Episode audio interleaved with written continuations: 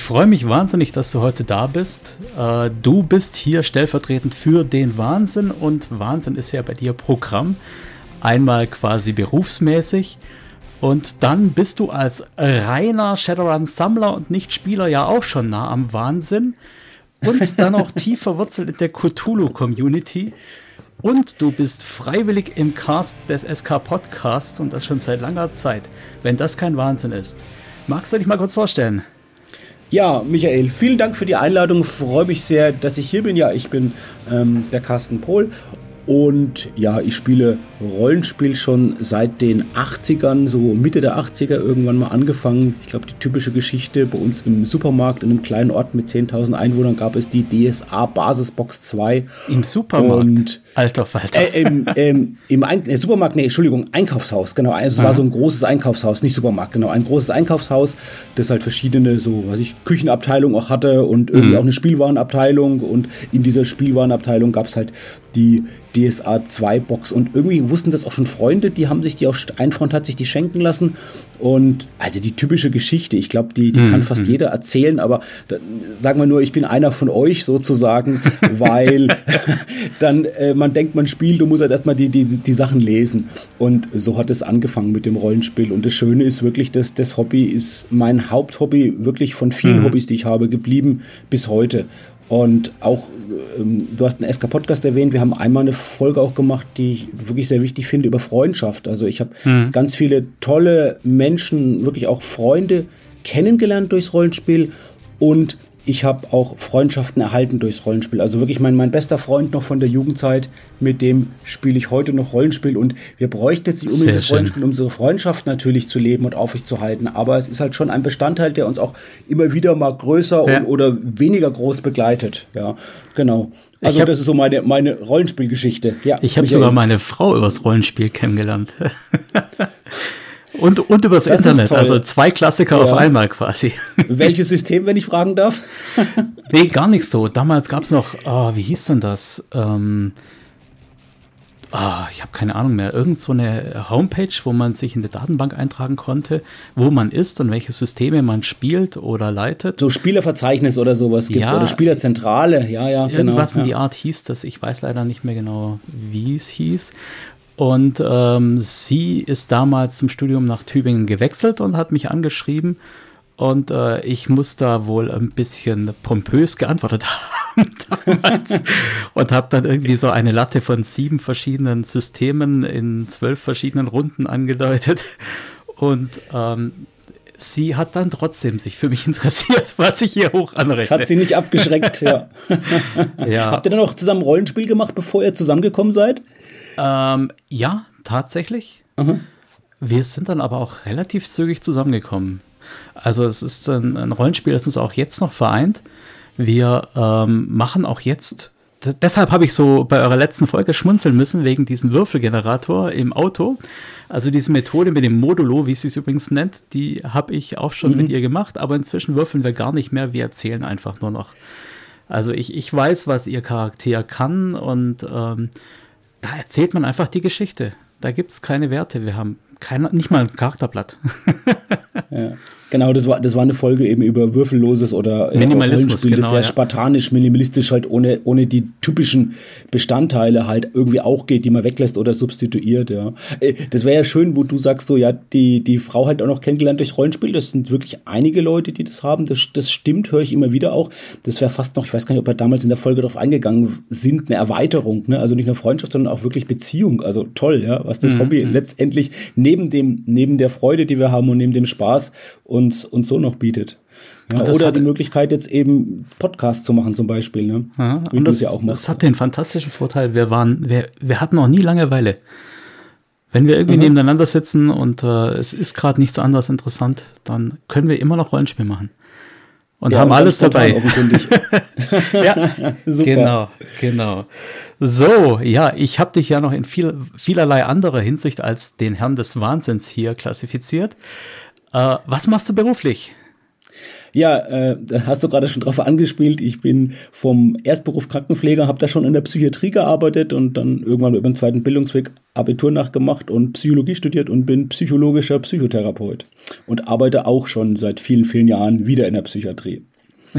Also mich interessiert wirklich dieses Thema Psychiatrie und ja, psychische Krankheiten. Das fand ich schon wirklich auch immer faszinierend, mhm. muss ich sagen. Ich helfe auch Menschen gern irgendwie. Ich glaube, wir haben alle so ein Stück weit in diesen Berufen so ein, ein bisschen ein Helfersyndrom. Sicherlich muss man gucken, dass es nicht zu stark ist, aber mhm, dass man auch wirklich Freude hat, Leute zu helfen und zu unterstützen. Das ist, denke ich, erstmal eine gute Eigenschaft. Und mich interessiert aber auch das Thema. Also ich, ich schaue mir auch Psychiatriefilme an oder äh, lese, was ich, Sebastian Fitzek, so Geschichten, die jetzt ja eigentlich nicht so unbedingt der, der Realität entsprechen, aber mhm. das halt auf, auf literarisch oder fiktional spannende Weise äh, John Katzenbach dann äh, verarbeiten und das äh, ja interessiert mich schon schon schon immer oder so äh, ja einschlägige Filme dazu so also äh, da gibt's von äh, von den Dennis Lehane ganz berühmten Film über die Psychiatrie mit dem Leonardo DiCaprio ähm, mir fällt nur gerade der Name nicht ein, aber ganz, ganz berühmt. Shutter Island, jetzt habe ich ihn, genau. Ah, Shutter ja, Island okay, zum Beispiel, mhm. ja, genau. Also so das interessiert mich auch schon immer. Und das ist natürlich halt beim Cthulhu-Rollenspiel dann auch nochmal schön, weil das natürlich auch dieses. Moment, ja, wer führt denn hier das Interview? Hat. Wo, wer führt denn hier das okay. Interview? Ich, ich wollte gerade überleiten, ob das auch der Grund für deine Cthulhu-Leidenschaft ist. Tatsächlich, ja. jein, jein. Ich glaube, ich glaube, ja, das ist äh, ein, ein, ein großer Bestandteil davon, diese, diese Faszination. Ich meine, nicht nur alle Cthulhu-Abenteuer spielen in Psychiatrien oder haben dieses Thema des, des, des, mhm. äh, des Wahnsinns oder irgendwie dabei. Das ist so immer mit so im Hintergrund dabei, aber mal, mal mehr, mal weniger. Ähm, bei Cthulhu tatsächlich, muss ich sagen, hat äh, mir sehr gut gefallen. Auch jetzt gerade zunehmend gefällt mir das gut, dass das eben ein sehr ja, wir haben ja gerade gesprochen über äh, Rollenspiel, das sehr minimalistisch funktioniert und da passt halt das BRP-System, dieses Regelsystem von Cthulhu sehr gut. Also mhm, mhm. ich habe sehr einfache Regeln, ich kann mir sehr schnell einen Charakter bauen ähm, und ich kenne die Welt halt auch, weil das unsere Welt ist. Und jetzt gerade auch für mich jemand, ich bin ein spätberufener Rollenspielautor und ich glaube, das ist auch eine Gemeinsamkeit, die wir haben. Kannst du mich auch korrigieren, wenn nicht, aber ich habe relativ viele, viele Jahrzehnte ja schon Rollenspiel gemacht, bis ich mir mal irgendwann getraut habe, selbst mal was zu schreiben und zu veröffentlichen. Und irgendwie kommt mir da gerade Cthulhu ja sehr, sehr zu sehr, sehr zugegen, weil, weil ich halt gar nicht viel brauche, ja. mhm. genau, ne, und nicht, nicht, nicht so viel recherchieren muss. Man möchte es ja richtig und genau machen. Wie lange schreibst du schon für Rollenspiele, Michael? Oh, also insgeheim schon sehr, sehr lange. Das hat schon angefangen mit der DSA 1 bei mir zum Beispiel, mhm. wo man dann schon angefangen hat, einfach mal Bodenpläne hinzukritzeln und zu mhm. sagen, da ist jetzt dieses Monster und so weiter. Da war natürlich so von Plot und so nicht viel dabei. Und das Wichtigste waren die EP und der Schatz am Schluss. Aber äh, da waren die Anfänge und dann hat man sich immer mal wieder so dran versucht, mal was zu machen, was dann im größeren Rahmen stattfinden kann. Mein Problem ist viel eher das Filtern. Ich habe unheimlich viele Geschichten im Kopf und wenn meine Spieler äh, sagen, was machen wir heute, dann äh, sage ich, hier sind meine vollständigen Notizen, also leere Hand, ja. Mhm. Es ist alles hier drin und ich schaue mal, was sich ergibt. Und Toll. Es, es entwickelt sich wirklich nebenher. Und dann sagen mir die Leute, Mensch, hey, schreib das doch mal auf. Schreib doch mal auf, was wir erlebt haben. Das ist so geil. Und ähm, ich, ich komme nicht dazu, weil dann schon die nächste Geschichte ums Eck kommt und sagt, hier, ich will deine Aufmerksamkeit. Und, ja. ähm, Aber seit wann machst du das, dass du auch Sachen publizierst? Oh, das hat angefangen letzte Weihnacht. War eine ganz witzige Geschichte. Oh, Katze, Katze, Katze meine Podcast-Hörer sind diese Katze schon gewöhnt, die stört hier des Öfteren. Ja. Ähm, also es hat ganz witzig angefangen. Ich habe damals äh, Pierre gefragt, sag mal, wie sieht denn das aus, wann kommt denn das nächste? Und äh, er sagte, ja, da ist ja, viel. Per Bieber meinst du, ne? Genau, per Bieber ja, meinst du, ja. ne? Genau. Hm? Langjähriger, äh, altgedienter äh, Shadowrun-Autor. Genau, ja. Und der macht im Moment gerade so das Community Management und die sozialen Medien. Und ähm, der hat gesagt, da ist viel in der Übersetzung, aber ähm, es hängt gerade. Und dann habe ich im Scherz gemeint, du weißt, übersetzen kann ich auch, kein Problem. Mhm. Und er hat gesagt, melde dich bei Tigger.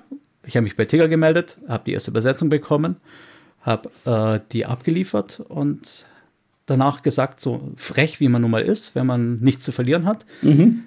Ja, äh, übersetzen ist ja ganz nett, aber eigentlich würde ich gerne kreativ sein. Und dann hat er gesagt, hier, melde dich mal beim Frank Und das war die Vendetta-Kampagne. Das war das erste, was ich sozusagen offiziell mit meinem Namen drauf im größeren Rahmen publiziert mhm. habe. Und alles andere war PDFs unter der Hand und so weiter. Mhm. Da ist also nichts über Ladentheken gegangen. Also das erste war dann gleich auch ein Abenteuer, wenn du sagst, in der, in der Vendetta-Kampagne. Ne? Genau, ja. Mhm.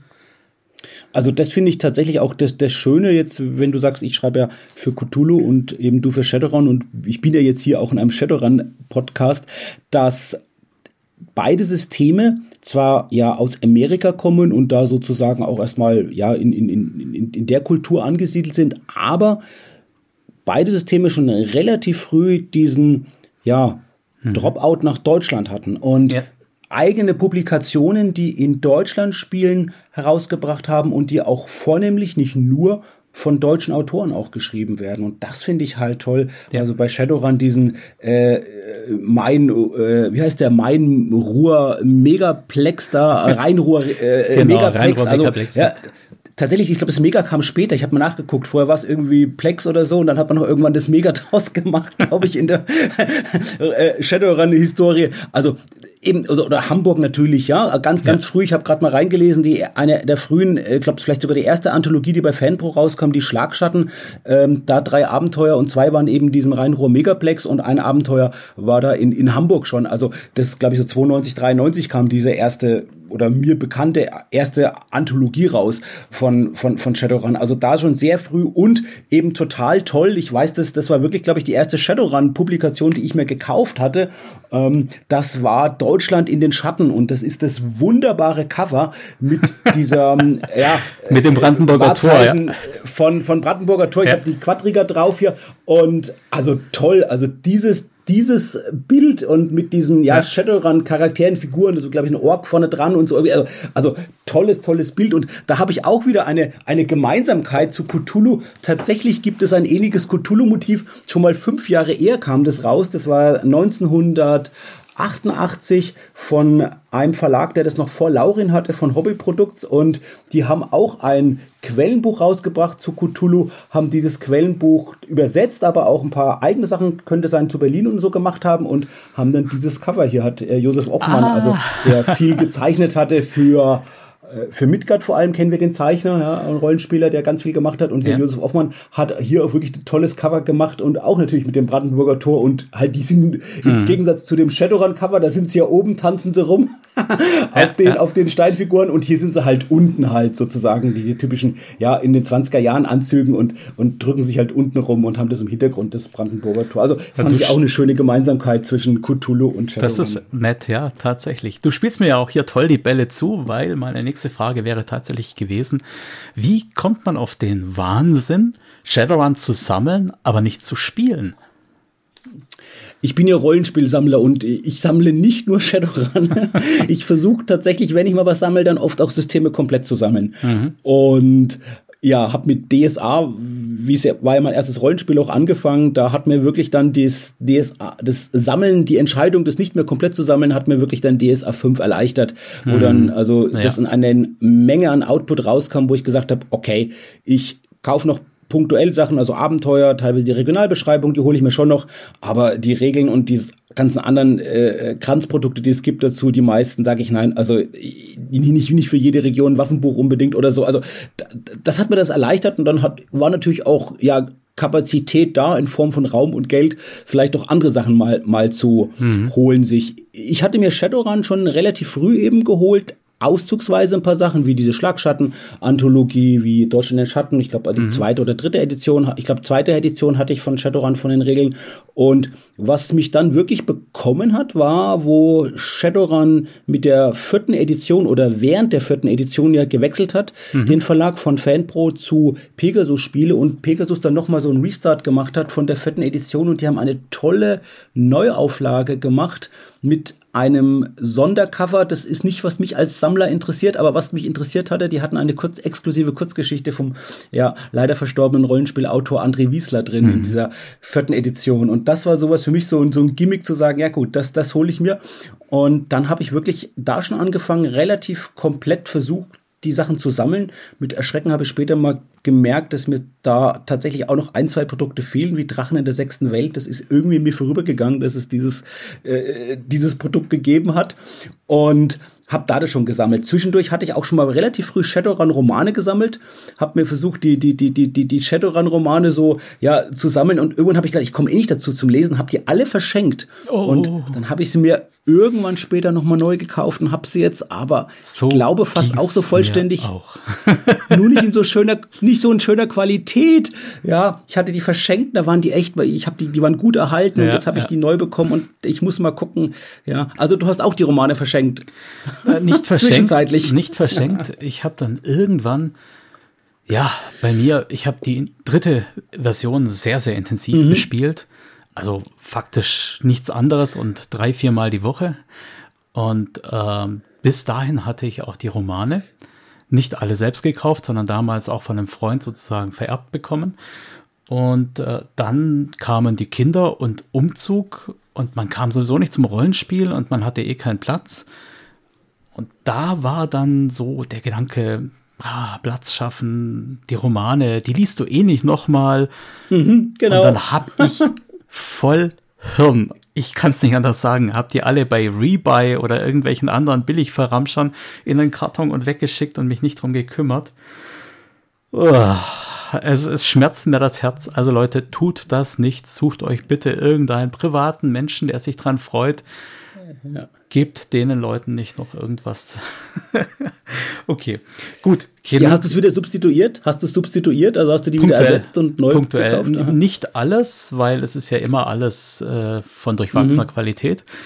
Aber manche Sachen habe ich jetzt wiedergeholt. Zum Beispiel auch für die Recherche für dieses Earthdawn Shadowrun Crossover habe ich mir ja. die ganzen mhm. äh, Romane gekauft, die damit in Kontakt stehen. Von der Carolyn Spector gab es da genau diese, gab es ja. Shadowrun-Romane und ich glaube zwei Earthdawn-Romane. Genau. Auch die habe ich leider verkauft, die muss ich mir nochmal neu holen. Also gerade dieses Crossover interessiert mich ja sehr. Gibt es da was Neues, was auf Deutsch rauskommt von diesem nein, Crossover? Wieder? Nein, das ist nee. offiziell Fallen gelassen worden und zwar, weil ja mhm. die Lizenzen sich getrennt haben. Aha. Ist es nicht mehr so leicht zu machen. Aber manche Sachen kannst du ja nicht mehr wegretuschieren. Du kannst ja jetzt nicht im Nachhinein ja. sagen, es gibt jetzt keine Schattengeister mehr oder sowas. Oder, wir nennen die Drachen um. genau, genau. Dann wäre schon die Frage, warum und so weiter. Also, die, ich, ich habe da eine Folge dazu, die hörst du dir am besten mal an. Welche Folge ist das? Ah, die fünf, glaube ich. Okay, gerne, ja. Ja, ich gebe dir noch einen Gerne, Link. ja, ja, ja, ja. Gut, also.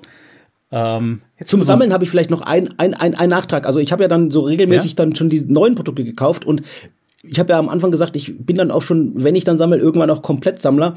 Und ich glaube, so vor, naja, vor zwei Jahren habe ich dann begonnen zu sagen, okay, ich will eigentlich schon Shadowrun auf Deutsch, auf Deutsch komplett haben. Mhm. Und dann habe ich jetzt angefangen, mir wirklich auch Sachen nachzukaufen von erster, zweiter, dritter Edition.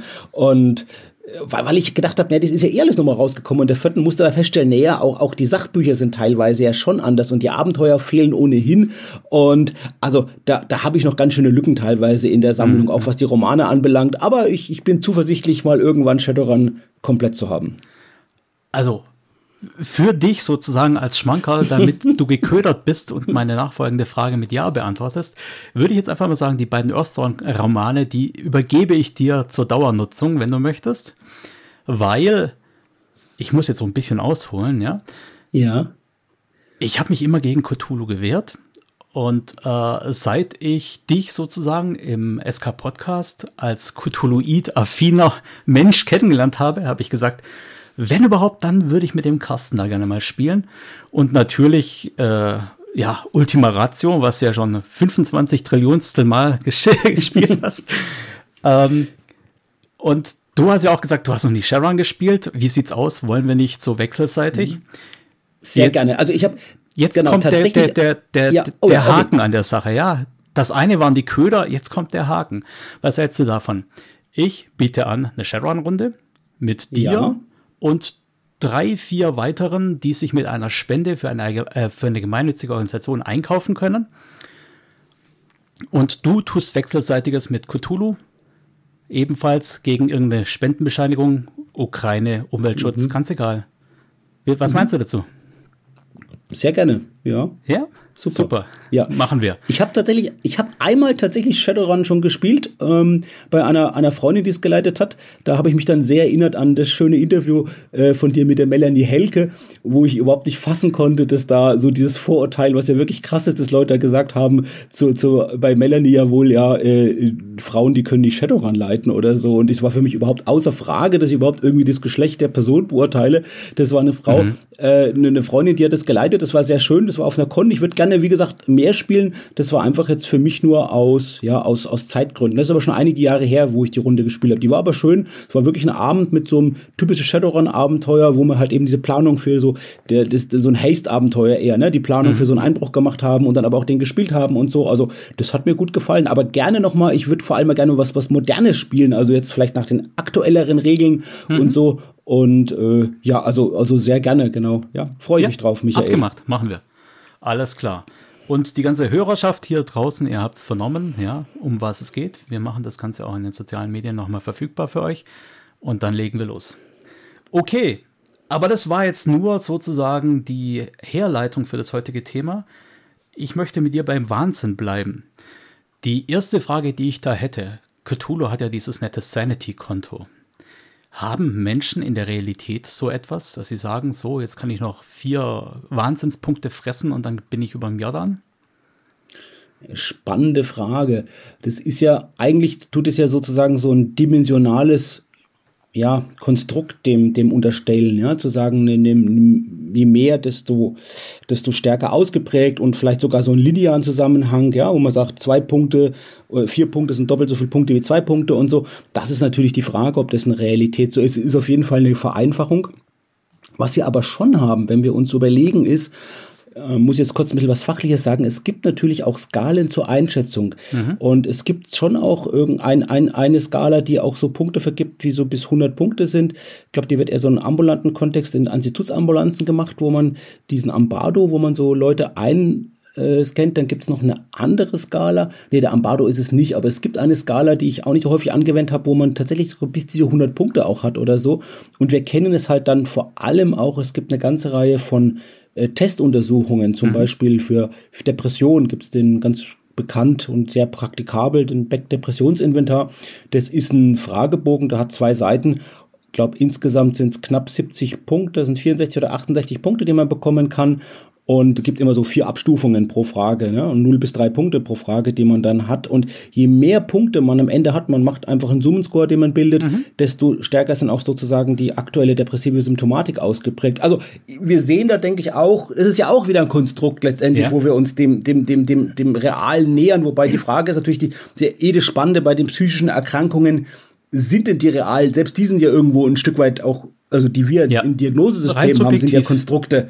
Genau, weil was ich einen Beinbruch, den kann ich sehen, den kann ich messen, den kann ich beschreiben irgendwo. Und bei psychischen Erkrankungen muss ich ja auch schon hergehen und muss irgendwie Symptomcluster sozusagen definieren. Aber Einspruch, Euer Ehren, auch bei körperlichen, ja. äh, auch bei körperlichen Schäden, mhm. Verletzungen, sonst irgendwas, habe ich ja Schmerzen und die sind auch rein subjektiv. Ja?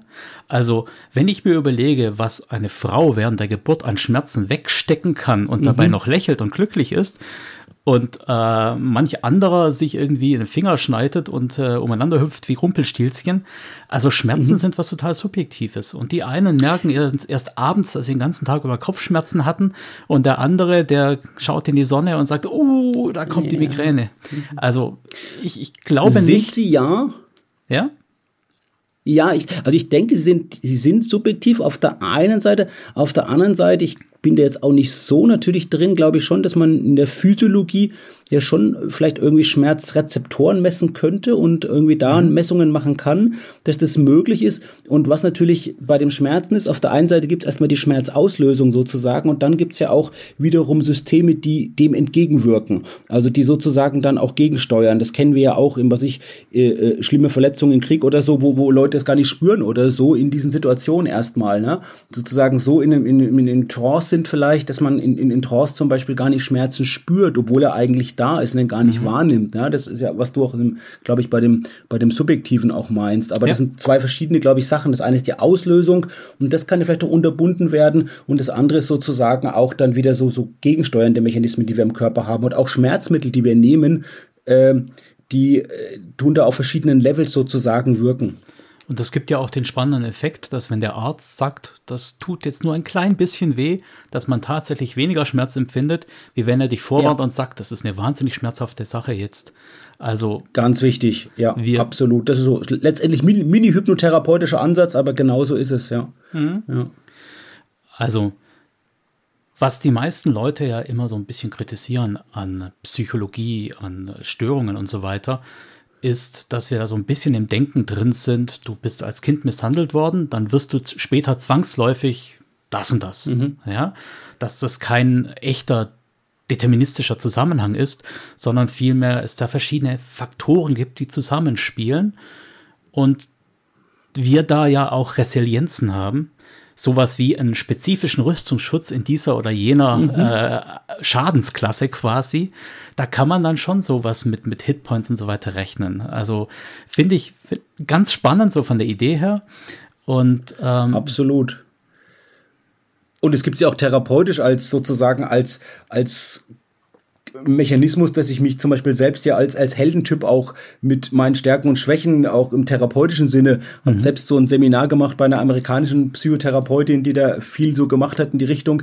Äh, Superhero Therapy heißt die ihre Webseite, also und die hat es toll gemacht, die Jana Scarlett und da war ein Bestandteil dieses Seminars war auch, dass man sich so einen Charakter selbst erschafft sozusagen auch und diese Rollenspielstruktur nimmt so, ja, und damit arbeitet mit, mit dem, ja. Und was du sagst, eben das ganze Resilienzkonzept zu sehen, warum ist es so, dass Menschen, die die gleichen Belastungen erleben, unterschiedlich darauf reagieren. Genau. Das ist genau das, ja, um zu mhm. gucken und das auch zu fördern einfach, ja, zu schauen, was kann man eben tun, um da die Widerstandskraft zu, zu erhöhen. Und dann ist es, glaube ich, eben auch noch, was dazu kommt, dass halt viele Erkrankungen, auch psychische Erkrankungen oder Störungen multifaktoriell ausgelöst werden. Es hat verschiedene Sachen irgendwie zusammenkommen und das ist natürlich die Vereinfachung. Ich denke, so in den meisten Regelwerken, einschließlich dem BAP-Regelwerk, also für Cthulhu, ist es so, dass das übergangen wird. Also da wird's, das ist eine grobe Vereinfachung, die natürlich falsch ist, mhm. ja, weil man ja. so, eigentlich so tut, als wenn es einzelne Ursachen wären. Ja.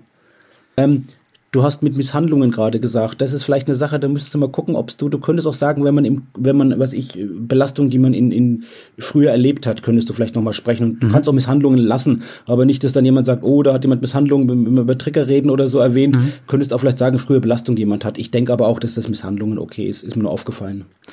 Ja. Lass uns doch da gleich wieder einsteigen, ja. Genau. Du mhm. sagtest Gut. eben Trigger und ähm, du hattest ja im Vorfeld schon gesagt, dass mit den Triggerwarnungen, das siehst du ein bisschen ähm, durchwachsen. Was, mhm. was ist da dein Kritikpunkt? Also, ich finde generell erstmal vielleicht ein, ein, Schritt zurück. Sicherheitswarnung finde ich total wichtig im Rollenspiel. Und was ich da so wichtig finde, ist gar nicht die spezielle, die spezielle Sicherheitstechnik, sondern überhaupt das Bewusstsein zu haben, dass ich sage, was mir Spaß macht, kann für jemand anders am Tisch das ganze Gegenteil sein. Und Klar. nur mhm. weil ich jetzt seit, und das typische Argument, ich habe seit 30 Jahren Spielleitung gemacht und mich hat, hat sich niemand beschwert, hat sich jetzt bei mir, das heißt ja nicht, dass das nicht doch für Leute unangenehm war, ja. Gerade eine ähm, Freundin auf, auf Facebook, die hat es mir berichtet, da gibt es eine Frauenrollenspielgruppe und da haben sich die untereinander die Frauen mal so ausgetauscht, das waren ein paar Dutzend und die haben zum Beispiel wirklich als Frauen vermehrt schon berichtet, dass sie unangenehme Erfahrungen gemacht haben beim Rollenspiel schon. Also das, das fand ich schon mal erstmal einen wichtigen Punkt, den einfach zu berücksichtigen und ich glaube, das zeigt sich auch in diesen Sicherheitstechniken, dass die kommen. Mhm. Was mhm. ich bei den Triggerwarnungen finde, ist natürlich einerseits so, ist es natürlich ein bisschen der Begriff, ist sicherlich ein Stück weit inflationär, auch von mir sicherlich auch schon gebraucht, weil eigentlich ist es ja sozusagen, Trigger heißt ja, wenn jemand sozusagen eine posttraumatische Belastungsstörung hat ja. und mhm. durch was, was ich, das können, können Gerüche sein, das können Bilder ja. sein, das können Geräusche sein, das können Wörter sein oder halt Denkinhalte oder halt, was man geliest sozusagen oder hört, ähm, so in den emotionalen Zustand kommt, wo man sozusagen das Trauma fast nacherlebt sozusagen oder ähnliche Reaktion zeigt wie, wie damals von dem Trauma und ja, sozusagen da reingezogen wird und das auch nicht mehr erstmal für sich erstmal sehr, sehr, sehr unangenehm ist. Das ist, glaube ich, noch als mhm. milde ausgedrückt ja. und das auch in dem Moment nicht so kontrollieren kann, wie man es gerne würde. Und das ist letztendlich natürlich ein Trigger. Ähm, was wir natürlich auf der anderen Seite haben beim Rollenspiel, sind Sachen, die einen unangenehm berühren. Ich glaube schon, dass natürlich wichtig ist, die auch zu ähm, mhm. beachten, ja. Also ja, Themen, die irgendwie unangenehm sind, die peinlich sind, die, die wo ich schlechte Erfahrungen habe oder so mhm. gemacht habe, ohne dass ich jetzt da eine, eine was habe, was in die Richtung von, von Trauma geht mit denen. Ähm, das erstmal vor, vorweggeschickt. Jetzt hattest Hast du ja gefragt. Hast ja. du denn da Zahlen? Wie ist denn die Lebenszeitprävalenz von posttraumatischer Belastungsstörung? Habe ich jetzt nicht, aber ich glaube, die ist gar nicht so gering. Ich glaube, die ist also schon höher, auch wenn man guckt, auch so was, was so an Vorfällen ist oder so, da mhm. ist es, glaube ich, schon mindestens im zweistelligen Bereich. Oh, aber jetzt ad hoc keine, so keine, ähm, genau, habe jetzt ad hoc, glaube ich, keine Zahlen. Ja. Ich hätte mich jetzt fast zur Aussage hinreißen lassen, dass vermutlich in der Rollenspielrunde keiner betroffen ist. Aber mhm. bei zweistelligen Bereichen ist die Wahrscheinlichkeit, dass wir in unserer Spielkarriere mhm. mal mit jemandem zusammengespielt haben, dann doch recht groß. Vielleicht sage ich mal so, zumindest, ähm, wir können ja nachgucken, zumindest, dass es halt so ist, dass es Ereignisse sind, die geneigt sind, die geneigt sind, letztendlich auch eine, eine, eine Traumafolgestörung irgendwie in der Form auch auszulösen, ja. Mhm. Ähm, Ob es dann eben dazu immer kommt, dass es genau, wie, wie du hinter gesagt hast, mit der Resilienz oder so, mit, hängt halt auch von anderen Faktoren ab, ja. Ja, ja, klar. Aber auch jemand, der es vielleicht eben nicht das Vollbild einer posttraumatischen Belastungsstörung zeigt, aber der was erlebt hat, was in die Richtung geht, sozusagen als Auslöser, äh, möchte vielleicht bestimmte Sachen auch nicht jetzt am, am, am Spieltisch unbedingt erleben. Das kann ich mir, also das denke ich, liegt auf der Hand. Ja. Vielleicht bleiben wir da noch im echten mhm. wissenschaftlichen Bereich und du sagst mir kurz, warum sind denn zum Beispiel Gerüche da so viel stärker als Auslöser mhm. wie jetzt, ähm, keine Ahnung, andere Dinge. Man weiß ja von Gerüchen, dass sie super stark triggern mhm. können. Warum? Ähm, ich muss sagen, ich weiß nicht genau, aber ich kann mir es, glaube ich, herleiten.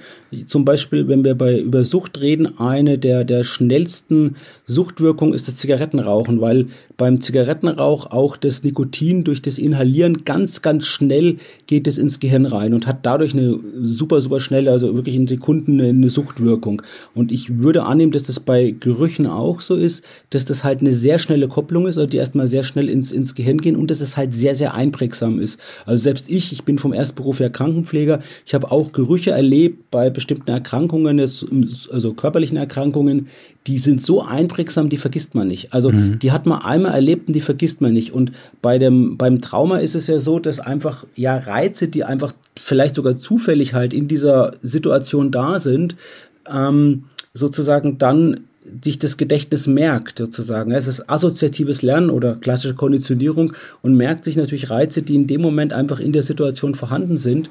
Und ähm, so dass diese Reize, wenn die dann alleine auftreten, sozusagen wieder genau damit in Verbindung gebracht werden und das mhm. sozusagen ja. ein automatischer Vorgang ist, ja. Und das vermute ich bei, bei Gerüchen, dass das halt so, so, so, so ein ganz markantes, äh, was ist, wo relativ, wo man vielleicht auch relativ gut differenzieren kann und, durch Gerüche. Ja. Aber das sind jetzt tatsächlich eher Spekulationen. Ich bin jetzt auch nicht so der, wirklich der, der Trauma-Experte mit dem, habe ich auch schon Patienten behandelt mit, mit, mit posttraumatischer Belastungsstörung, aber ich denke, das geht in die Richtung. Äh, gerade die posttraumatischen Belastungsstörungen sind ja auch etwas, was man als emotionalen Pfad inzwischen in Shadowrun 6 spielen kann. Und mhm. zwar in äh, Feuerfrei sind die jetzt mit dabei. Und ähm, ich würde gerne mit dir darüber reden, was denn prinzipiell so an Wahnsinn, an, darf man es überhaupt sagen, Wahnsinn, Störung, ist es politisch korrekt? Also spielerisch reden wir natürlich von Wahnsinn, nehmen wir auch die Titel des Ganze.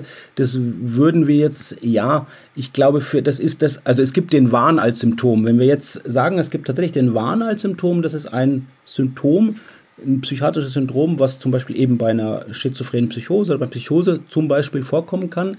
Das ist ein Symptom, den Wahnsinn als solches würde man heute so natürlich zumindest jetzt im, im, im therapeutischen, psychiatrischen Sinne nicht mehr sagen, aber jetzt sage ich mal im literarisch-fantastischen Sinne, wenn wir spielen, dann hat er, denke ich, dann der Begriff schon noch irgendwo eine gewisse, ja, eine gewisse Berechtigung oder hat seinen Platz, wo man auch verwenden kann, ja. Ja, man muss halt sehen, dass sich diese Begriffe mit der Zeit deutlich ja. verändert haben. Früher waren vor allem Frauen, wenn sie nicht der Meinung des Mannes waren, oft hysterisch und das war eine Störung. Genau. Und äh, schwul zu sein war eine Störung und vieles mhm. wurde dann mit Elektroschocks genau. oder Lobotomie oder ähnlichem behandelt. Wir ja. sind da zum Glück Wobei, weiter. Da möchte ich ganz kurz was sagen. Ja? Da möchte ich ganz kurz was sagen. Also gerade, ja, die Lobotomie, muss man sagen, das gab sogar, mit, also ich glaube 70er Jahre Medizin-Nobelpreis. Also wenn man sich das vorstellt, dass da wirklich zwischen dem Corpus callosum die beiden Gehirnhälften getrennt wurden. Und ähm, man kennt das aus einer Flug über das Kuckucksnest und mhm. so ein bisschen in dem äh, Popfilm Sucker Punch, da geht es auch um eine ja. Lobotomie, wird ganz gut gezeigt ähm, dass die Leute natürlich danach da noch emotionslos waren. Das waren eher so etwas ja aggressivere, ungehaltene Patienten, dass man die damit ruhig gestellt hat, ist nicht verwunderlich, aber natürlich, dass das wirklich viel mehr Nebenwirkung hat und eine absolut unethische Behandlungsmethode ist, ist klar und äh, ein Glück gibt sie nicht mehr. An anders sieht's aus, weil du es gerade erwähnt hast mit der Heilkrampftherapie. Die hat leider einen schlechten Ruf immer noch, aber man muss sagen, früher ist die vielleicht auch missbräuchlich manchmal mhm, angewendet ja. worden. Heutzutage, wenn man eine Heilkrampftherapie anwendet, sind die Patienten absolut relaxiert, ähm, auch narkotisiert, also die bekommen auch nichts mit davon, haben eine Kurznarkose und krampfen dann sozusagen eher mehr innerlich und das ist eine gute, wirklich wirksame Therapiemethode, zum Beispiel bei wirklich, ja, bestimmten Arten von schweren Depressionen, wo man das auch anwenden kann. Ach, oder auch bei einer wirklich Form okay. von der, von der Schizophrenie, der Katatonie, wo man sich gar nicht mehr bewegt, da ist das wirklich dann auch das Mittel der Wahl. Ähm, und ist es wirklich, also es gibt im, im, im, im Lancet ist so ein ganz angesehenes Medizin-Journal, gibt es eine Meta-Analyse, also das zeigt schon, dass also wirklich das auch sehr wirksam ist, die, die, die Heilkrampftherapie, die eher wirklich einen schlechten Ruf hat, muss man sagen. Was so eine vorübergehende Nebenwirkung ist, oftmals so kurze Gedächtnisstörungen, die geben sich aber in der Regel wieder. Ja. Ähm, also das ist sicherlich immer nicht gleich das Mittel, was man sofort einsetzt zur Behandlung oder so, aber es ist was, was man auf jeden Fall schon auch äh, ja bereithalten sollte und auch auch auch ja den den Leuten auch näher bringen sollte und wenn es eben denen halt gut hilft, wenn man einfach eine Kosten-Nutzen-Analyse macht und guckt, was was sind denn ja was was sind mhm. Nebenwirkungen, mhm. was sind damit Nutzen von der Therapie und dann sollte man nicht von vornherein eine, eine gut wirksame Therapie ausschließen. Ja, okay, gebe ich dir soweit recht ist jetzt natürlich etwas über unser Thema hinaus, aber ja. wir, wir machen einfach nochmal die Kurve und gehen zum Thema zurück. Mein erster Kontakt mit einem Verrückten im Rollenspiel war damals, dass ein Mitspieler einen Malkavianer darstellen wollte. Weiß nicht, mhm. ob du dich Also Vampire? Genau, Vampire, der Vampirclan ähm, genau. mhm. der Verrückten. Und die Darstellung war dann natürlich rollende Augen, Zunge raushängen, Kopfschütteln, sich selbst schlagen mhm. oder sonst irgendwas. Und äh, ich wusste nicht warum, aber für mich war das damals schon irgendwie falsch. Deshalb mhm. möchte ich mit dir jetzt heute drüber reden, wie man denn erstens mal, wie man so etwas darstellen kann, was man darstellen kann und was man darstellen darf, ohne dabei irgendwie jetzt, äh, ja, ich sag jetzt mal das Plakative, politisch inkorrekt zu sein. Aber ich glaube, es ist klar, was ich meine wir alle wollen niemandens Gefühle verletzen und ich könnte mir vorstellen, dass zum Beispiel die Darstellung von jemandem, der Borderline hat oder so, mhm. theoretisch eher verletzend ist als andere Dinge. Mhm. Ja? Also, wie sieht's aus? Was fällt dir spontan ein? Sowas wie Tourette-Syndrom. Mhm.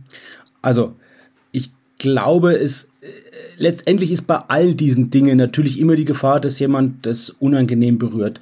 Ich denke jetzt mal, wenn ich jemand in der Runde habe, von dem ich halt weiß, dass der das hat, das ist halt, oder die das darunter okay. leidet mhm. oder so, natürlich. dann ist es natürlich eine Sache, wo man erstmal sehr sensibel umgehen sollte und erstmal das lieber nicht macht und wenn vielleicht das vorher abspricht oder so. Ich mhm. glaube aber, das ist relativ offensichtlich jetzt, ne, was, ja. ich, was ich ja. sage, so mit dem. Und jetzt kann dabei sein, jemand hat einen Familienangehörigen, der unter unter Tourette leidet oder so mhm. und ich weiß das gar nicht oder so irgendwie mit dem.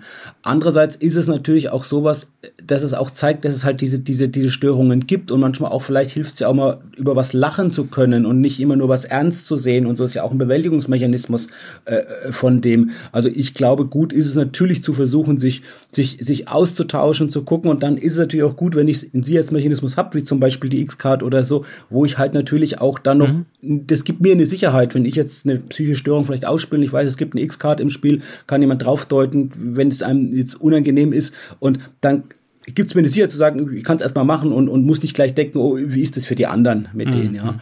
Ähm, also von daher glaube ich, ist, ist erstmal vieles, vieles möglich von den Sachen, ja, was man darstellen kann. Die, die X-Card ist ja so ein binäres System und daran kann man schon mal aussetzen, dass im Prinzip, wenn die X-Card da ist, the damage is done, ja. Also derjenige fühlt sich schon irgendwie ähm, unangenehm berührt. Da empfinde ich zum mhm. Beispiel, dass das Ampelsystem oder wir werden später auch wahrscheinlich nochmal auf die Session Zero zurückkommen, das als sehr viel sinnvoller, um da gleich mhm. vorweg Dinge auszuräumen. Genau. Aber Tourette. Aber das war jetzt ein Beispiel, du hast recht, ja? genau. Also das war jetzt ein Beispiel und genau, das erfüllt ja genau denselben Zweck, wenn ich eine Session Zero mache zum Beispiel, ja, und das vorab abspreche. Genau. genau.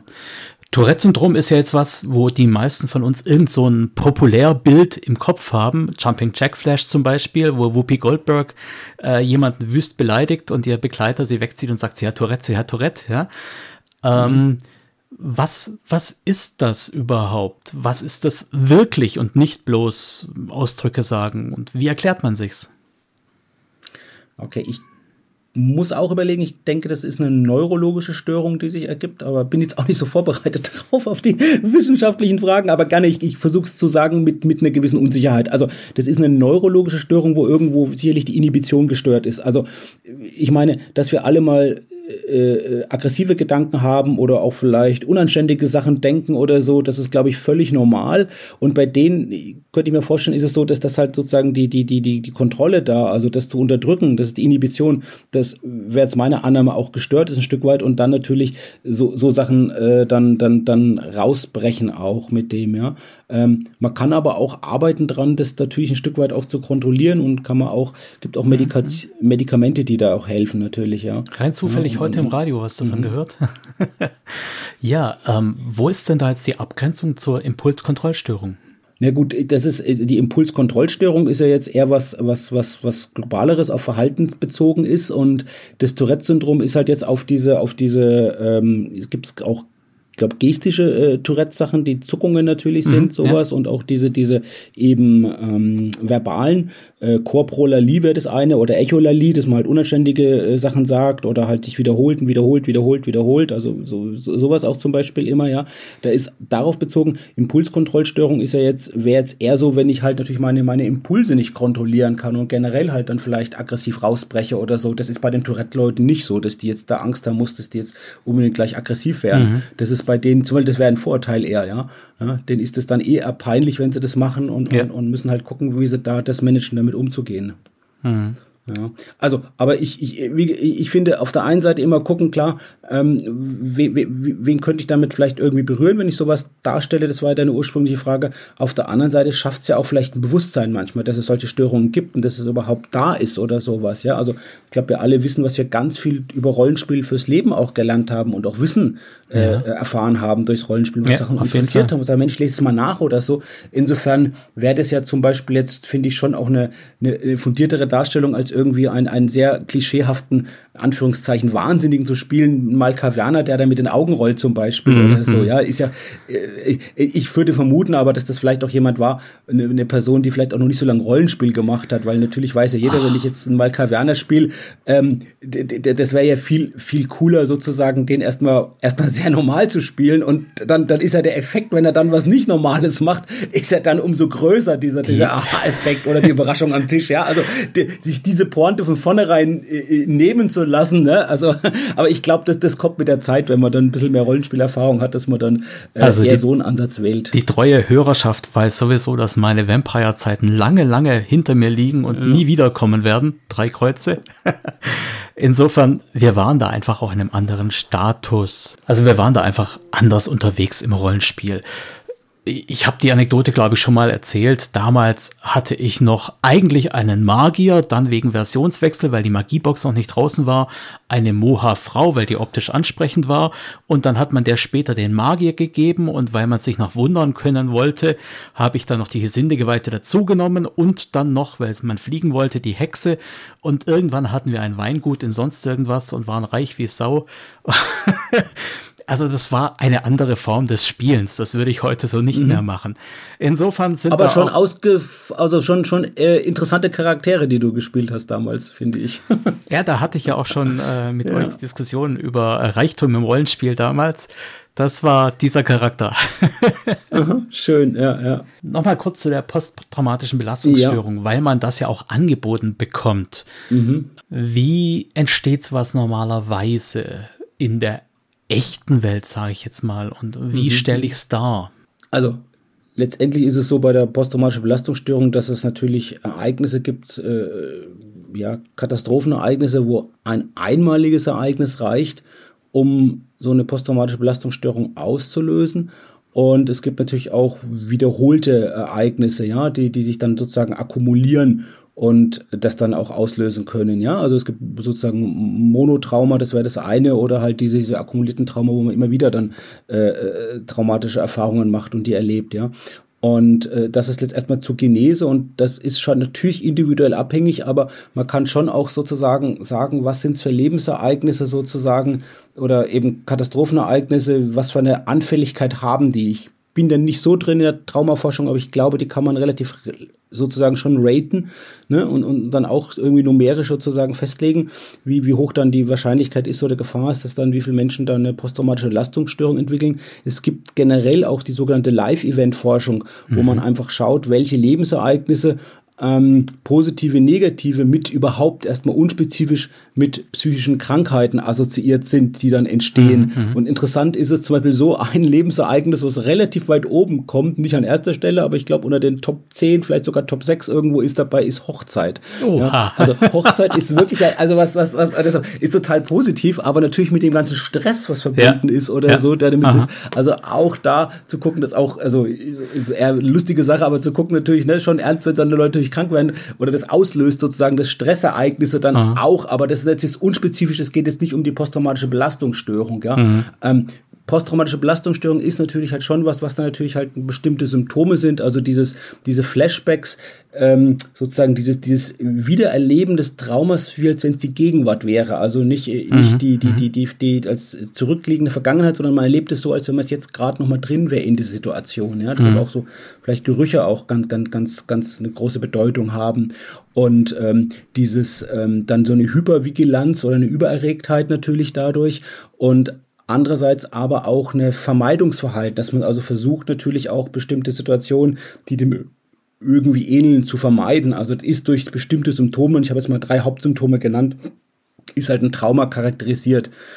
Das ist vielleicht eine, eine Kritik. Ich weiß nicht, würde mir interessieren, wie es bei Shadowrun ist, die ich an Cthulhu habe, wobei die eigentlich gar nicht so groß ist. Die Kritik, dass natürlich Cthulhu fast alle psychischen Erkrankungen irgendwo auf ein Trauma zurückführt.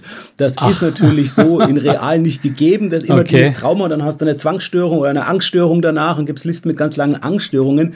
Das ist so natürlich nicht die Realität. Okay. Wobei ich Cthulhu wirklich dem, dem, dem, dem, diesem System zugute halte, dass es überhaupt die Bedeutung, und wir reden jetzt schon sehr lange drüber und ich finde es auch wichtig über das Thema, über posttraumatische Belastungsstörung, glaube ich, das erste Rollenspielsystem, das nicht nur überhaupt psychische Erkrankungen ins Spiel gebracht hat und dafür auch ein Bewusstsein sicherlich auch ein Stück weit geschaffen hat, aber auch natürlich auch das Spiel bereichert hat, sondern auch gerade für das Trauma. Und ich habe es noch nicht rausbekommen, ich könnte mir aber vorstellen, ob es bewusst oder unbewusst war, das schon auch so vielleicht noch äh, von einem Vietnamkrieg, so die Nachwirkungen, mhm. dass Sandy Peterson, ja, der das geschaffen hat, vielleicht ja. auch irgendwie äh, äh, ja auf die Idee gebracht haben, das sozusagen in ein äh, Rollenspiel reinzumachen. Und wenn man sieht, dass im Prinzip Trauma lange, lange, lange Zeit fast bis, bis heute manchmal noch im Prinzip total unterschätzt worden und mhm. gar nicht richtig beachtet worden als, als Erkrankung oder Auslöser, ja. Wir kennen es schon vom Ersten Weltkrieg, da hat man die Soldaten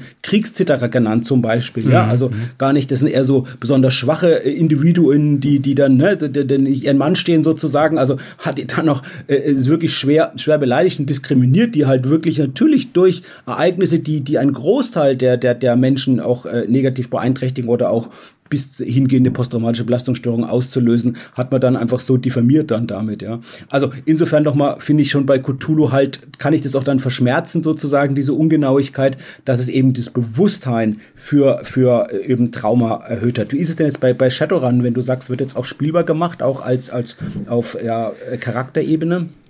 Also das dahintergehende Konzept äh, sind die sogenannten emotionalen Pfade, die im Prinzip mhm. bloß eine Abfolge von Vor- und Nachteilen sind, durch, durch, die du dich dann so durcharbeitest. Das äh, hat in Shadowrun natürlich vom Hintergrund her in der Regel Gewalterfahrungen. Und äh, du weißt, äh, Cyberpunk Shadowrun ist dystopisch, da sind diese Gewalterfahrungen nun mal mhm. vorrangig und ähm, daran macht sich das Ganze fest. Alle anderen Sachen, die da noch ähm, Unfall oder sonst irgendwas, die spielen da jetzt gar nicht so die Rolle, wobei ich das dem System jetzt an der Stelle auch nicht verüble, weil mhm. es ist ja auch nichts, was wir spielen. Ja? ja? Wir spielen jetzt ja nicht den Büroangestellten, der im Fahrstuhl stecken geblieben ist oder so. Insofern, mhm. da können wir drüber wegsehen. Das Ganze ist ja auch gemacht für jemanden, der es spielen möchte. Also es wird ja nicht mhm. aufgewürfelt. Das ist ja mein großer ja, Kritikpunkt an der Drogensucht wichtig. zum Beispiel. Bei, mhm. der, bei der mhm. Drogensucht kannst du ja auch mal von jemandem erwischt werden oder versehentlich was nehmen und dann würfelst du schlecht und dann bist du süchtig. Das finde ich total mhm. blöd. Ähm, bei den emotionalen Pfaden musst du dich als Spieler schon entscheiden, dahin zu gehen. Mhm. Ja? Aber übrigens auch die Sucht ist als emotionaler Pfad verfügbar. Da hast du also wirklich das Angebot und das Angebot ist halt begrenzt auf diese Gewalterfahrung. Mhm. Wie sieht es denn aus mit so anderen Sachen, was ja auch ein ganz klassisches, äh, sag mal, Störungsbild ist, was wir in Shadowrun oft auf irgendwelchen Charakterhintergründen finden, ist der Soziopath oder Psychopath. Ich mhm. bin immer unklar, welcher Begriff jetzt tatsächlich noch gilt und welcher inzwischen als veraltet äh, gilt. Aber kannst du kurz mal sagen, was sind das für Leute und wo finden wir sie? Mhm. Also Psychopathen ähm, sind letztendlich Menschen, die ja sich von von äh, also die, die andersrum Psychopathen finden wir tatsächlich in Gefängnissen, die finden wir vermehrt, also überproportional häufig auch natürlich vielleicht so in, in, in äh, ja, psychisch kranken bei äh, Institutionen, die psychisch kranke Straftäter beha äh, äh, behandeln. Und interessant, es gibt den einen, den der Haare, ein Psychopathieforscher, der hat auch gezeigt, dass im Management ähm, auch Psychopathen vermehrt findet. Also sozusagen einfach nur die andere Seite der Dimension oder die andere ja. Möglichkeit, vielleicht sowas auszuleben. Ja? Ich, ich hatte gehofft, und, dass du das sagst, ja, weil ja. da gibt es ja die Unterscheidung zwischen den funktionellen und den nicht funktionellen Psychopathen. Ja? Kannst du da noch was dazu sagen? Ähm, Kenne ich jetzt, glaube ich, gar nicht so, aber würde würd ich sagen, wahrscheinlich ist es so, dass die Funktionellen halt relativ gut angepasst sind in der Gesellschaft und vielleicht so ein bisschen die Regeln für sich ausnutzen oder vielleicht auch denen wären, die nicht Funktionellen halt die Regeln halt übertreten und halt so übertreten, dass es halt für sie selbst nicht mehr gut ist, würde ich jetzt vermuten, mhm. ohne es genau jetzt als die Definition zu kennen, muss ich sagen, mit denen, ja. Ja. Also genau bei, bei Psycho, oder hast du eine bessere, hast, weißt du es, was der Unterschied genau ist? Ich habe gefährliches Halbwissen auf 18, mhm, äh, mhm. mühsam hochgeskillt durch die Praxis meiner Frau. Und äh, da habe ich aufgeschnappt, dass die funktionellen Psychopathen einfach die sind, die die sozialen Gepflogenheiten quasi beherrschen, also wissen, was erlaubt ist und innerhalb dieser Grenzen und innerhalb dessen, wo sie erwischt werden, eben ihren Vorteil mhm. suchen. Mhm. Also im Endeffekt lügen beide, bloß die einen lügen gut und die anderen eben schlecht. Ja. Und die einen betrügen gut und die anderen werden erwischt. so nach dem Motto, mhm. ja. Genau, also die, die, oder, oder halt die Art von Weise, ne? Große, große Bankgeschäfte ist halt nicht so mit, ist halt nicht so mit, mit, also illegale große Bankgeschäfte ist halt nicht so dasselbe Strafmaß unbedingt vielleicht wie irgendwie was zu klauen. ja, ja, also den Gegenstand zu klauen oder so. Ja, ja das ist die einen kommen in Bau, in unserem System so. Ja. Die einen kommen in Bau, die anderen auf die Bermudas. ja, ja. Gut. Aber ich glaube, da haben wir jetzt, wir haben jetzt schon Psychopathen operationalisiert. Das sind halt im Prinzip Menschen, die letztendlich auch Gefühle von anderen Menschen total egal sind, letztendlich ihre eigenen Sachen machen, was, was für sie ist mit denen und ähm, das gar nicht kümmert. Also letztendlich auch gar keine Empathie haben. Ja. Genau. Und ähm, äh, tatsächlich auch wieder was Neurologisches ist. Ich glaube, ich gibt irgendwie einen Professor, fand ich sehr interessant, der auch da irgendwie geforscht hat und selbst festgestellt, er ist eigentlich auch ein Psychopath, aber irgendwie ein Gutartiger sozusagen. Mhm. Hat es mhm. aber auch bei sich festgestellt, ähm, äh, dass er da auch so, so, so merkt, dass erstmal für ihn normal ist und dann, dann irgendwie gemerkt hat, hoppla, aber äh, es, es passt sogar doch zu den Psychopathen, so wie die, wie die definiert sind. Tatsächlich bin ich mir auch nicht ganz sicher mit diesem Begriff Soziopath. Ich weiß, die sind teilweise synonym gebraucht worden. Ich würde es aber auch nicht eher machen. Ich würde eher den, den Soziopathen ist er vielleicht eher so derjenige, der so, sag ich mal, ähm, ja, im, im Sozialen sozusagen vielleicht da Schwierigkeiten hat, mit Menschen umzugehen. Das muss ein Psychopath ja gar nicht sein in dem Sinn. Mhm. Ja, die können sozial sehr geschickt sein und eben super manipulativ und ähm, äh, ja, ähm, ich glaube, das ist der unscharfere Begriff und ich würde einfach den, den Begriff des Psychopathen nehmen. Ja, die Psychopathen tauchen ja, ja, gerne auf bei solchen Hintergründen für einen Assassin, für einen Attentäter, für einen mhm. Auftragsmörder. Mhm. Wie stelle ich so jemanden dar? Ist es überhaupt zulässig, dass ich sage, ja, bin ich halt Psychopath und dann mhm. bringe ich die Leute um und habe kein Mitleid? Mhm. Ähm, kann man machen. Ähm, dass man halt jemand macht, der letztendlich eher gefühlskalt ist. Vielleicht auch eine gute Übung mal für jemand, der, der, der sonst eher Gefühle zeigt. Also ich bin jemand, ich spiele mal jemand, ich probiere immer so mal aus, so jemand zu spielen.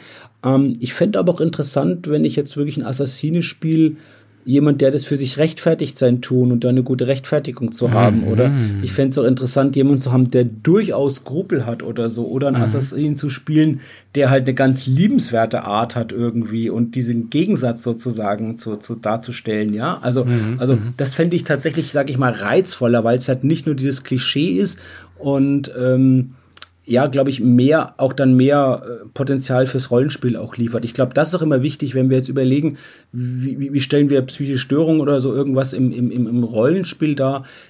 Es geht ja natürlich nicht nur jetzt erstmal darum, das real darzustellen. Ich würde sogar als zweitwichtiges ansehen. Es geht erstmal darum, dass das Spiel im Prinzip dadurch bereichert wird und Spaß macht im Spiel. Deshalb machen wir auch erstmal Rollenspiel. Mhm, nur finde ich, ähm, wenn was was ich auch gesehen habe, wenn ich schon Sachen, habe ich auch schon Korrektur lesen dürfen, äh, Kapitel über, über psychische Störungen im Spiel, wenn es gleichzeitig sozusagen eigentlich gegen den Spielspaß geht und dann noch unrealistisch ist, dann ist, finde ich, halt keinen Sinn drin. Dann sollten mhm, wir es nicht machen. Ja. Fall, Aber ja. ich kann ja von der Realität abweichen und erhöhe dadurch den Spielspaß. Und genauso ist es ja auch diese ganzen berühmten Filme, wo ich ein bisschen was erzählt habe, wo man anders mhm. gesagt habe, oder, oder Romane, äh, dieses Klischee so aufgreifen von dem, die sind ja auch irgendwo in gewisser Hinsicht dann vielleicht auch unrealistisch, wenn man sich mal genau betrachtet. Trotzdem sind die halt spannend und, und liefern gute Geschichten. Und das würde ich genauso auch aufs Rollenspiel übertragen.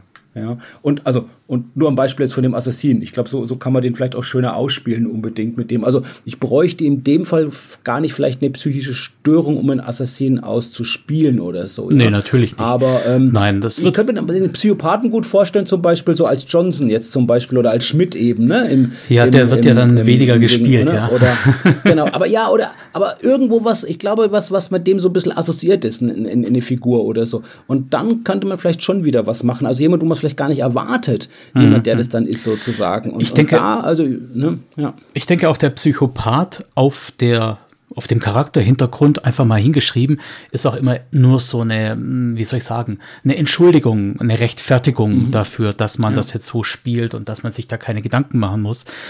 Ähm, der hat ja so gesehen keine Einschränkung im Spiel. Ganz im Gegenteil. Mhm. Er kauft sich ja quasi genau. frei von Einschränkungen, indem er sagt, ja. ich habe keine Skrupel und keine Moral. Anders mhm. sieht es ja aus, das hast du ja vorher auch mal erwähnt. Ich hoffe, es ist im Schnitt drin und nicht nur im Vorgespräch. Das sind die Schizophrenien, ja, die Positivsymptomatik zum Beispiel. Kannst mhm. du da was zu sagen? Ja, also äh, Schizophrenien, da kann ich dir auch die Prävalenz nennen, ist ein Prozent in der Bevölkerung. Und unter Cannabisrauchern ist es zwei Prozent. Für das finde ich schon mal bemerkenswert. Also Lebenszeitprävalenz für Schizophrenie. Ja, also jeder Hundertste äh, entwickelt im Leben eine Schizophrenie und bei Cannabisrauchern sind es halt letztendlich jeder jeder ja, 200. Wobei man ja. sagen, ja, wobei man sagen muss, das ist halt ein, es sind wahrscheinlich sogar verschiedene Erkrankungen, die wir so ein bisschen unter einem Begriff mhm. fassen. Es gibt mhm. auch verschiedene Unterformen und so. Und es gibt so zwei Symptomcluster und das eine hast du gerade erwähnt, das ist auch das, das, das Einprägsame, das Prägnante, die Positiv- oder Plus-Symptomatik, wo also sozusagen zum normalen Erleben was dazukommt und das ist halt der Wahn, den mhm. hatten wir ganz am Anfang schon erwähnt als Symptom. Das heißt, ich glaube was, was ich eigentlich besser wissen müsste, was nicht so ist. Also das geirrt haben wir uns alle schon im Leben. Es geht mhm. aber darum, dass ich was glaube und felsenfest überzeugt bin, dass es so ist, obwohl ich eigentlich mit den Informationen, die ich zur Verfügung habe, den Schluss ziehen müsste oder in der Lage sein müsste, den Schluss zu ziehen, dass das nicht stimmt, was ich glaube. Und das, das, das beginnt im Prinzip. Und das mhm. beginnt quasi beim Verschwörungstheoretiker und endet irgendwie ja. bei demjenigen, der meint, dass Nazi-Aliens seine Großmutter getötet haben und jetzt hinter ihm her sind oder so. Genau, das wäre wär, wär schon ein bisschen ein bizarrer Wahn mit dem, ja. Aber ich denke schon, ich würde jetzt nicht sagen, dass die Verschwörungstheoretiker äh, Psychose haben. Ich glaube, das tut auch den, dem Psychosepatienten irgendwo Unrecht, wenn man, wenn man das so macht. Aber ne, nein, nein, nein, nein, nein, nein, sag ich jetzt noch. Nein, nein, nicht nur, gar nicht. Alles gut. Nein, nein. Das habe ich jetzt gerade den, den, den, den Verbindung hergestellt mit denen.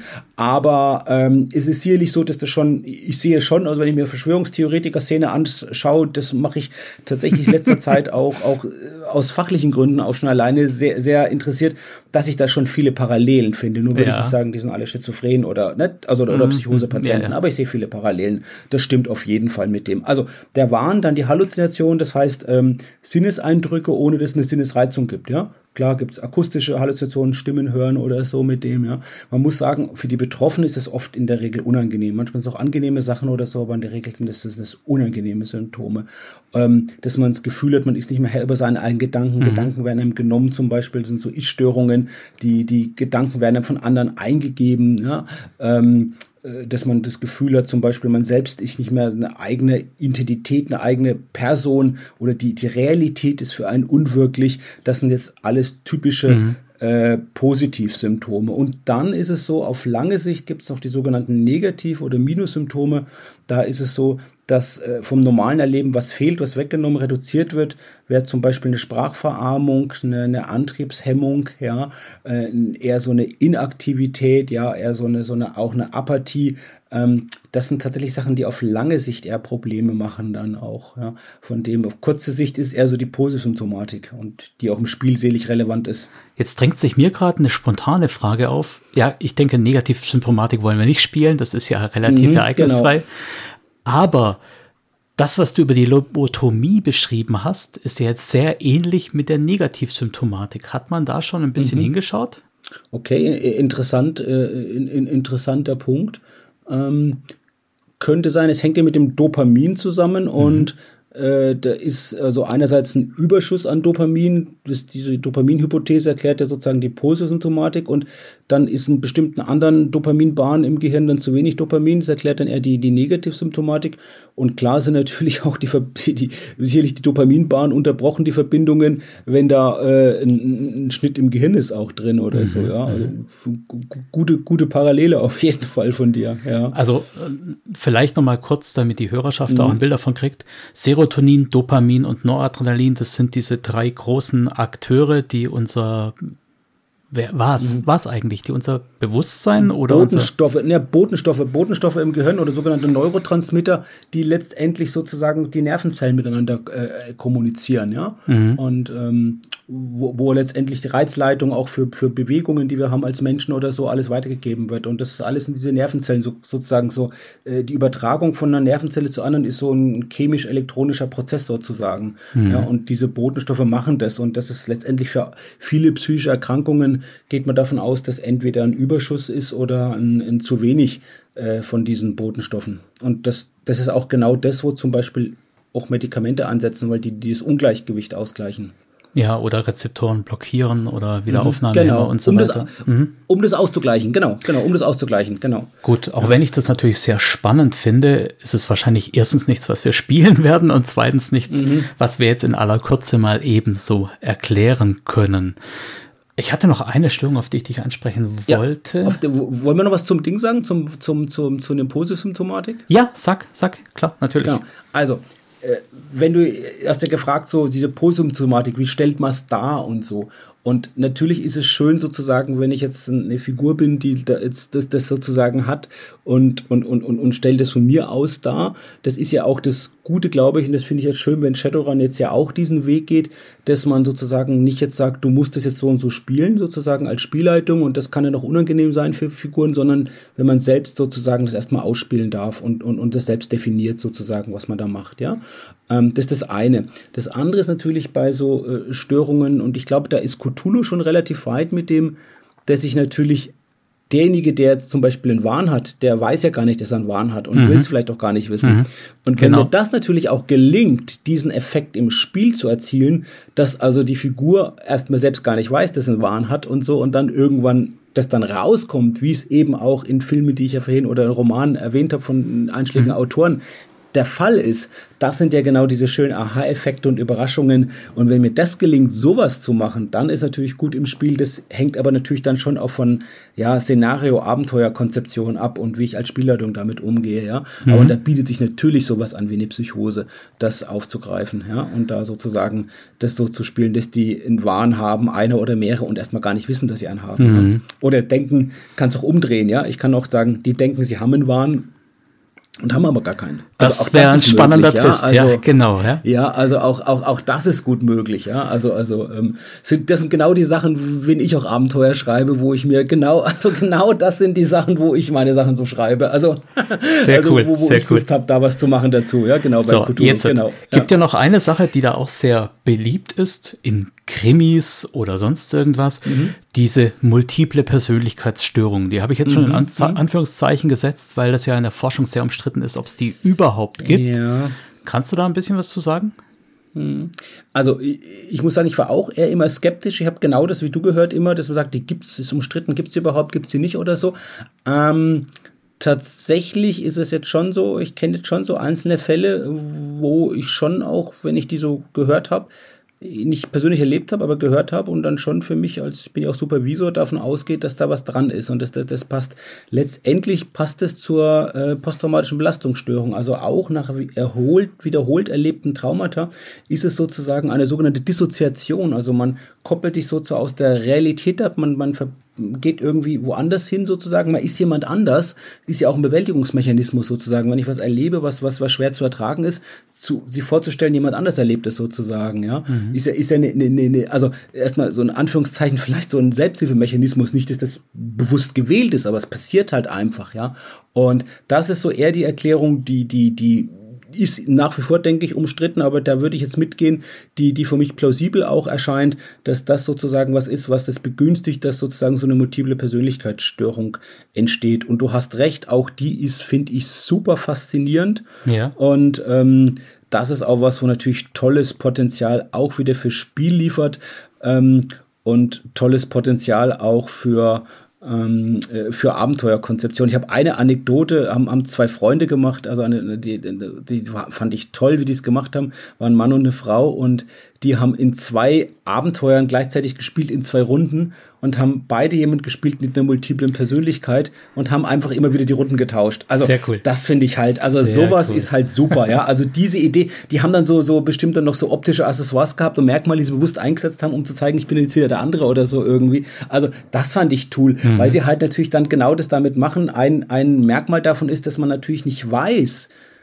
äh, dass diese verschiedenen Persönlichkeiten sich nicht erinnern an das Erleben der an Geschehnisse der anderen in der anderen Persönlichkeit. Und genau das passiert halt, wenn ich in der Runde bin und du spielst in der anderen Runde und nach einer halben Stunde tauschen wir unsere Runden und wir sprechen uns jetzt nur ganz kurz ab, dann weiß ich halt das meiste nicht, was passiert ist, sondern vielleicht nur ganz kurz sprechen uns ab oder so, den Rest weiß ich nicht. Also ich mache dann aus der Situation, das finde ich immer schön, die halt jetzt ja systemimmanent ist sozusagen, mache ich ein Feature halt, ne? Oder situationsimmanent, ne? Und dann mache ich ein Feature und das finde ich halt, finde ich schön. Ja. Nee, das ist äh, eine sehr coole Sache, die ich jetzt so natürlich auch noch nie erlebt habe. Eine Sache, die in Cyberpunk-Systemen vorkommt, also im System Cyberpunk mhm. kommt sie als Cyberpsychose vor. In Shadowrun kennen wir den Cyber-Zombie oder die Cybermantie. Das ist dass, wenn der Körper mehr und mehr verändert wird, dass man dann abdriftet, also mhm. Sanity verliert oder wie auch immer du es ausdrücken mhm, möchtest. Mhm. Ja. In Shadowrun eben Essenz und in äh, Cyberpunk einfach über einen Würfelmechanismus gelöst. Da gibt es einen Effekt, der ja auch schon eintritt, wenn ich mir eine Schönheitsoperation angedeihen lasse. Hast du da was, äh, was du dazu sagen kannst? Also ich glaube, dass das schon nicht ganz unähnlich vielleicht ist, manchen ja, Verhaltensweisen, ob das jetzt gleich in eine Störung geht oder so, möchte ich jetzt vielleicht gar nicht gleich unterstellen, aber ich glaube, das hat sicherlich auch eine, eine reale ja, Berechtigung oder Verbindung, sowas. Ja, ist einfach weitergedacht, was es tatsächlich vielleicht auch schon im im Leben gibt. Ja, wie du sagst, eben mit Schönheitsoperationen, das ist halt klar, gibt es auch Menschen, die halt, was ich, Dutzende machen oder so, ja, und sich versuchen immer wieder zu, zu optimieren. Und klar, wenn es dann noch äh, ginge weiterhin sozusagen vielleicht nicht nur Schönheit, sondern auch vielleicht auch den Verstand, das mhm. Gedächtnis sozusagen noch zu verbessern, zu optimieren. Ja, ähm, wir, wir haben ja Elon Musk vor der Tür, das kommt ja, ja quasi. Genau. Und das finde ich, das, das muss ich sagen, finde ich überhaupt das, das, das Reizvolle an, an, an Shadowrun, neben diesen deutschen Bezügen, wie ich gesagt habe, dass man halt in Deutschland halt in der Zukunft sozusagen Plätze kennt, die vertraut sind, dann doch wieder nicht, weil sie halt in der Zukunft beschrieben sind, erlebt. Überhaupt so ähm, kenne ich wirklich, muss ich sagen, nur von Star Trek und ansonsten von Shadowrun dieses Weiterspinnen der Technik und zu überlegen, mhm. wie die Technik unser Leben sozusagen, unser alltägliches Leben beeinflusst und wie das so in Interaktion tritt zu uns. Und das finde ich schon, dass der Shadowrun immer macht. das ist das Interessante natürlich auch dieser Anachronismus, wenn ich jetzt das äh, erste Shadowrun-Cover sehe da von, von Larry mhm. Elmore. Das sind, glaube ich, übrigens drauf die, die drei äh, äh, Hauptcharaktere aus dem Roman von äh, Bob Charretta, äh, Lass ab vom Drachen, hat mein Freund gesagt. Das sind diese drei ja, äh, Figuren, die da auf dem Cover drauf sind, hin, auch ja. da.